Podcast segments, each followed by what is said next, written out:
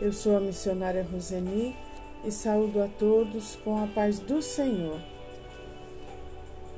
Obrigado, Pai, por este momento na tua presença. Prepara os nossos corações para receber a tua palavra com mansidão, que ela transforme a nossa vida e renove a nossa mente. Nós te agradecemos no nome de Jesus.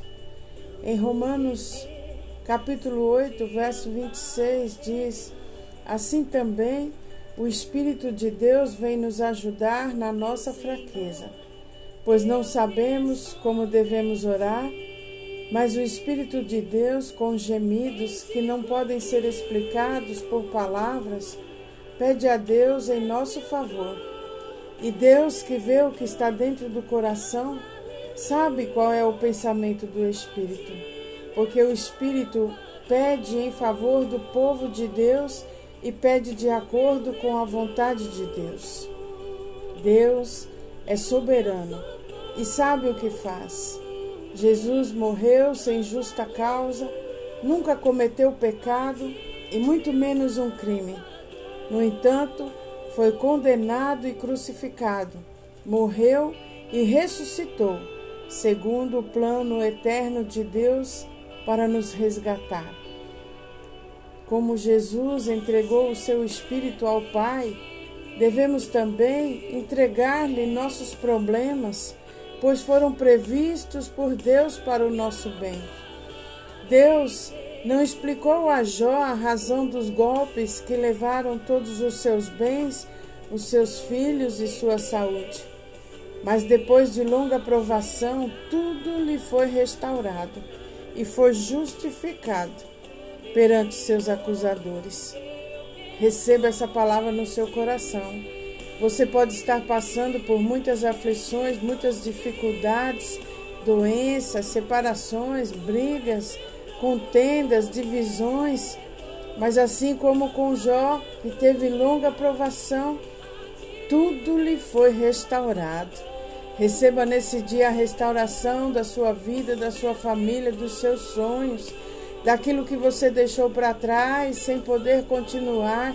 O Senhor está restaurando hoje, em nome do Senhor Jesus. Jesus deu sua vida por mim e por você. O problema é que muitos querem o amor de Deus, mas nem todos procuram obedecê-lo. E conforme Romanos 8, Deus nos enviou o seu Espírito para nos ajudar em nossas fraquezas. Cada um de nós sabe quais fraquezas temos, aonde somos frágeis. E nesse dia o Senhor está dizendo que o Espírito Santo nos ensina e nos, nos, nos dá ânimo e nos reforça, nos ajuda nos momentos de fraqueza. Em Mateus 7,16 diz: Vocês os conhecerão pelo que eles fazem. Os espinheiros não dão uvas e os pés de urtiga não dão figos. Assim toda árvore boa dá frutas boas, e a árvore que não presta não pode dar frutas boas. Pelos seus frutos os conhecereis. Aleluia! Quando você quiser conhecer uma pessoa, examina quais frutos ela, ela tem dado durante a sua vida, por onde ela tem passado e o que ela tem feito, o que ela tem falado. Quais são as palavras que saem da sua boca? Palavras de justiça ou palavras que não levam a lugar nenhum e ainda destroem a vida de pessoas? Observe se ela fala mal das pessoas que passaram pela sua vida ou se ela elogia e fala bem. Pelos seus frutos os conhecereis. Mas é verdade também que pelas suas raízes poder, poderemos compreendê-los sem julgá-los. Quando você depende de Jesus em sua vida, haverá amor, alegria, longanimidade, benignidade, bondade, fidelidade, mansidão e domínio próprio.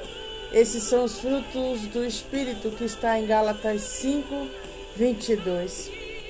Comparando João as raízes dele e o solo em que ele se desenvolveu, e Pedro Pode ser que Pedro tenha crescido muito mais em direção à imagem de Jesus Cristo.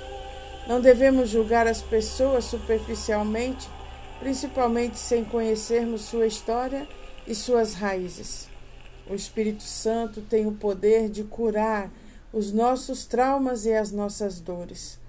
Precisamos encarar nossos problemas de frente. Em Tiago 5, verso 16 diz: Confessai, pois, os, os vossos pecados uns aos outros e orai uns pelos outros para seres curados.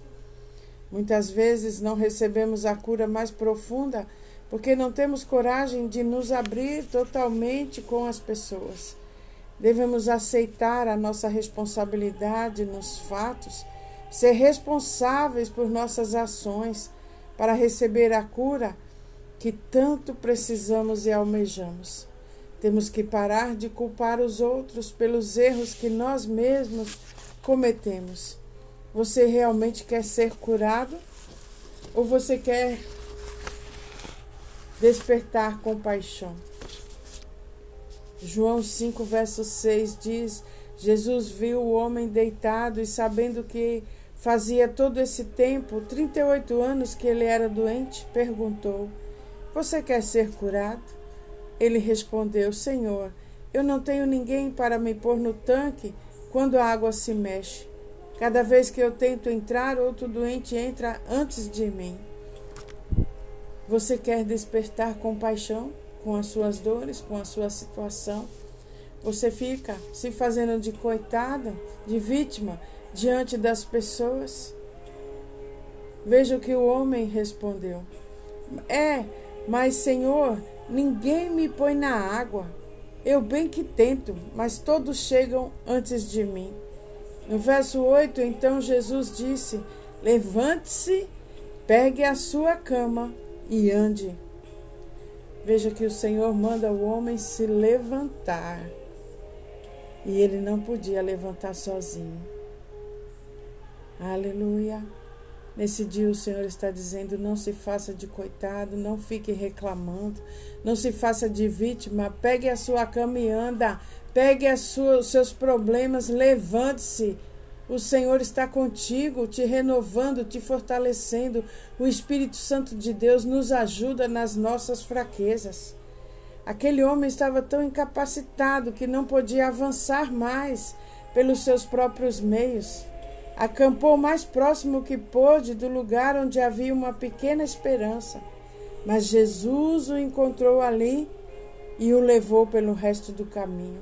Ele recebeu a sua cura. Jesus está ali encontrando hoje.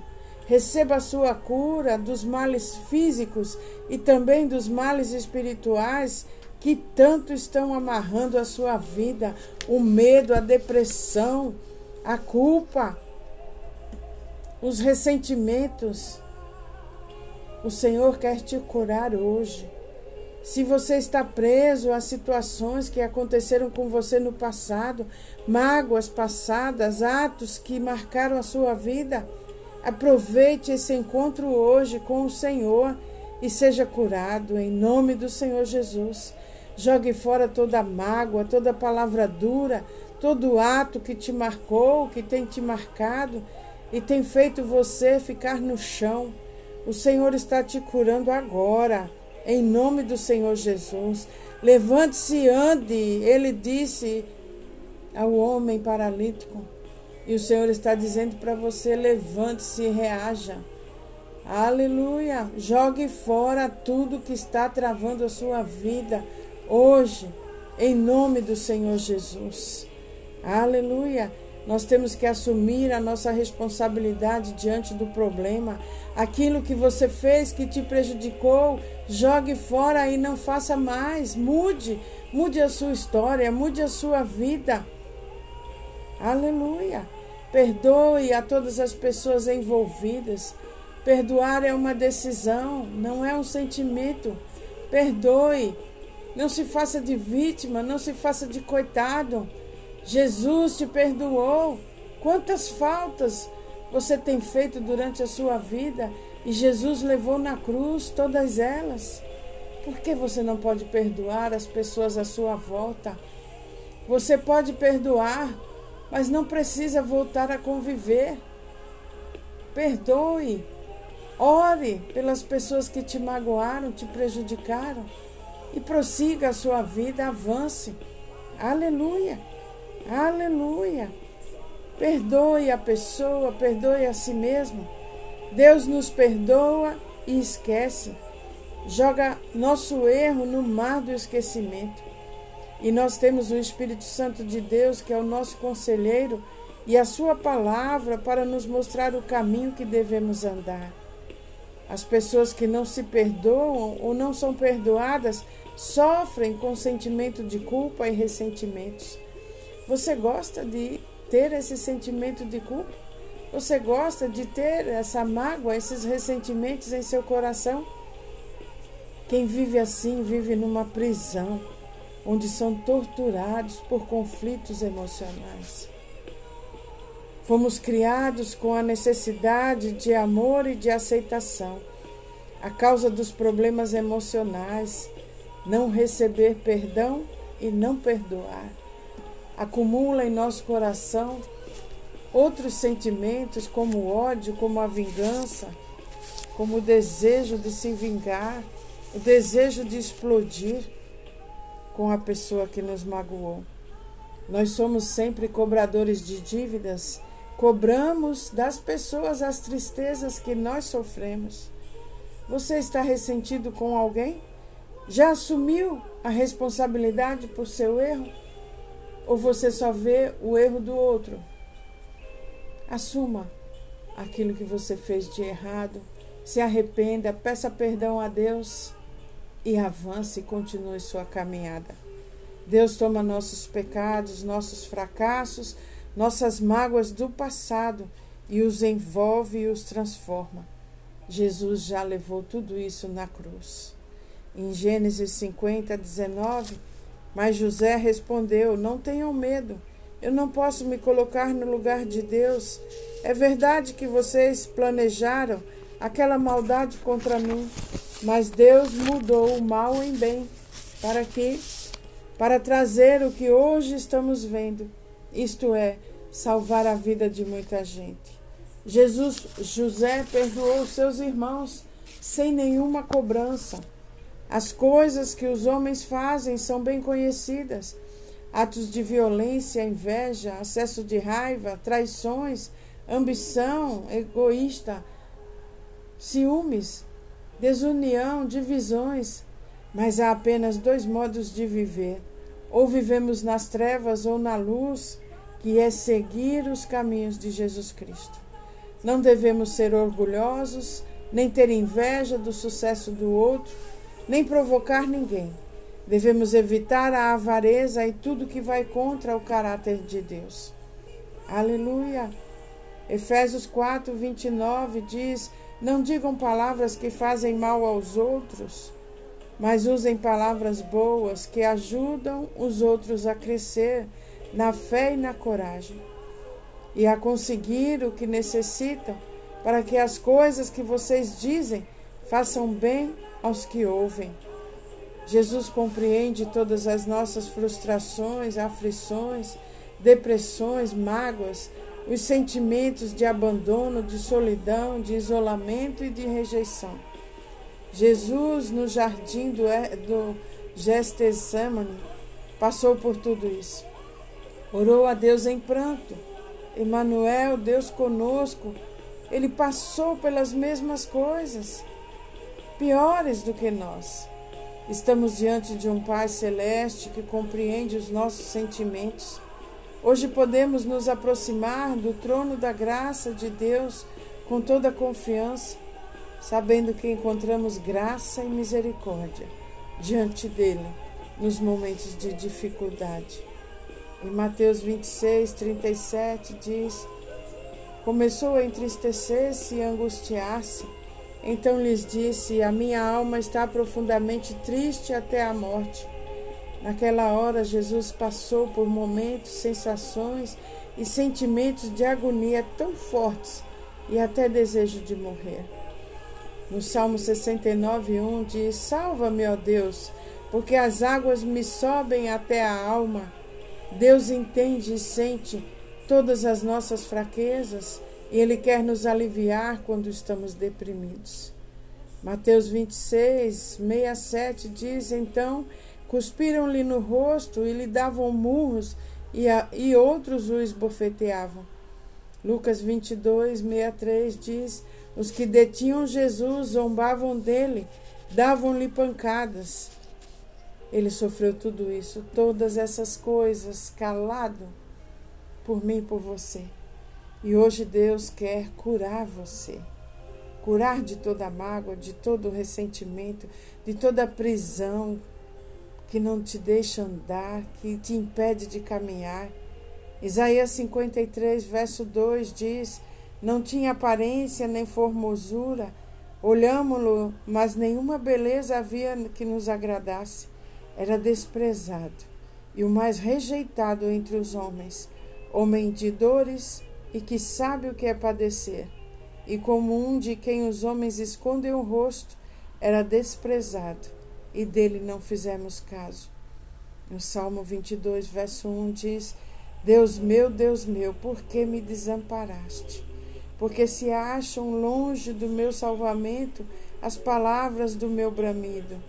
Deus meu, clamo de dia e não me respondes.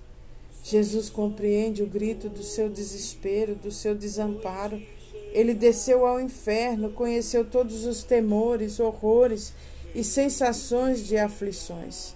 E por causa disso, não podemos chegar diante dele com sentimento de culpa e vergonha, mas com confiança e ousadia, sabendo que ele não somente sabe o que sentimos, mas quer nos curar.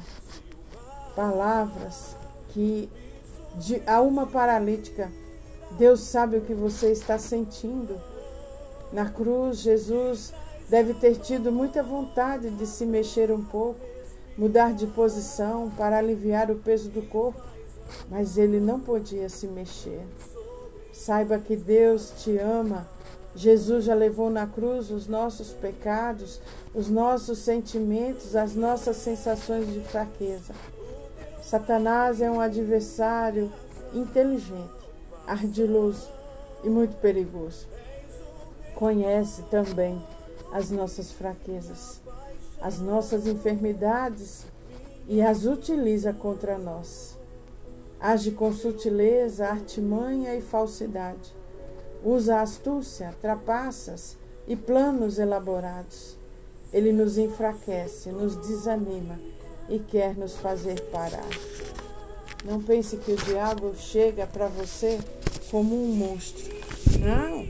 Ele chega com palavras doces, palavras sutis, uma história que vai balançar você com uma bela aparência.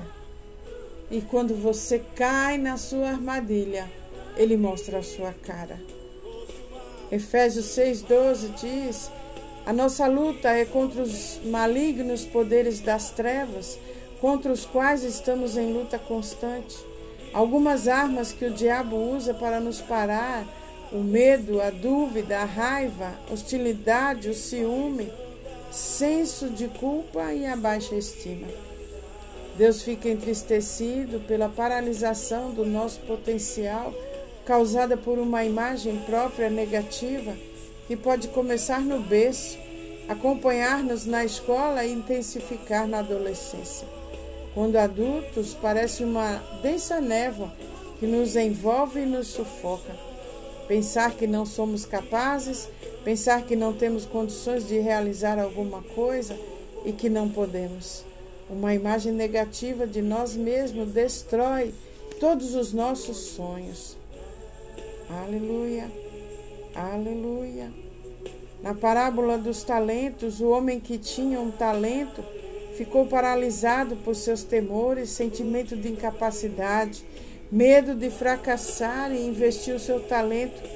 Não investiu, enterrou no chão para ficar mais seguro, teve medo de ser comparado com os outros, medo de correr riscos. Ele não fez nada com seu talento. Satanás ficou feliz, conseguiu o que queria. E ele quer que eu e você hoje fiquemos imobilizados, congelados, paralisados e acomodados. Aquele sonho que você deixou para trás, o Senhor quer restaurar hoje para você. Aleluia, aleluia, aleluia, aleluia. Atos 2, verso 17 diz: É isso que eu vou fazer nos últimos dias, diz Deus. Derramarei o meu espírito sobre todas as pessoas. Os filhos e filhas de vocês anunciarão a minha mensagem. Os moços terão visões e os velhos sonharão. Sim, eu derramarei o meu espírito sobre os meus servos e as minhas servas. E naqueles dias eles também anunciarão a minha mensagem. Em cima do céu farei com que apareçam coisas espantosas, e embaixo da terra farei milagres na terra. O Espírito Santo nos inspira a ter sonhos audaciosos, a ter visões do que Deus quer realizar para nós, em nós e através de nós. Receba essa palavra nesse dia. Deixa o Espírito Santo tratar e te ajudar nas tuas fraquezas Aquilo que você não pode fazer, Deus estará contigo, ajudando você, caminhando com você, iluminando seu caminho. Pai, muito obrigado. Obrigado por cura sendo derramada na vida dos meus irmãos. Cura física e cura emocional. Eles jogando fora toda tristeza, toda depressão, todo, todo medo e toda dúvida, Senhor.